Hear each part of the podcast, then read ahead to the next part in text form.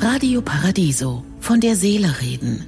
Der Kommentar mit Professor Dr. Klaus Dieter Müller. Der Staat und unsere Daten. Der Europäische Gerichtshof hat das Datenschutzabkommen zwischen den USA und der EU jüngst für ungültig erklärt.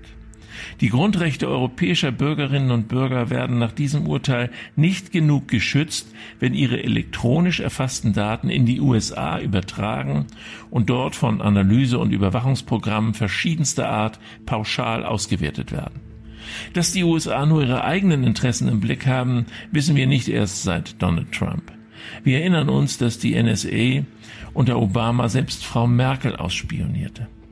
Aber auch das Bundesverfassungsgericht hat in seinem neuesten Urteil erneut den Gesetzgeber darauf hingewiesen, dass Zugriffe auf Daten eine präzise Begründung und im Einzelfall eine rechtliche Kontrolle benötigen, was zu oft missachtet wird. Natürlich wollen wir alle, dass möglichst viele Straftaten aufgeklärt werden. Bei Tötungsdelikten sind es seit vielen Jahren in Deutschland mehr als 90 Prozent. 2019 waren es gar 94 Prozent.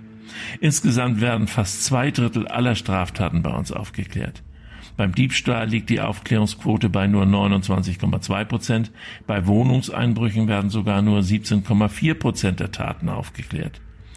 Selbst bei der Internetkriminalität liegt die Quote 2019 bei 31,9 Prozent, wobei hier die Dunkelziffer, also die Zahl der Straftaten, die gar nicht angezeigt werden, sehr hoch ist. Ich kenne die Antwort vieler Mitbürger und Mitbürgerinnen, wenn es um den Datenschutz auch vor Ermittlungsbehörden geht. Ich habe nichts dagegen, dass die möglichst viele Zugriffsrechte haben, denn ich habe nichts zu verbergen. Wir müssen immer daran denken, dass gerade mit persönlichen Daten, zum Beispiel mit ihren Krankendaten, viel Schindluder getrieben werden kann. In Ungarn kommen Obdachlose ins Gefängnis. Die haben nichts, schon gar nichts zu verbergen. Ich wünsche Ihnen einen glücklichen Tag aber bleiben Sie achtsam.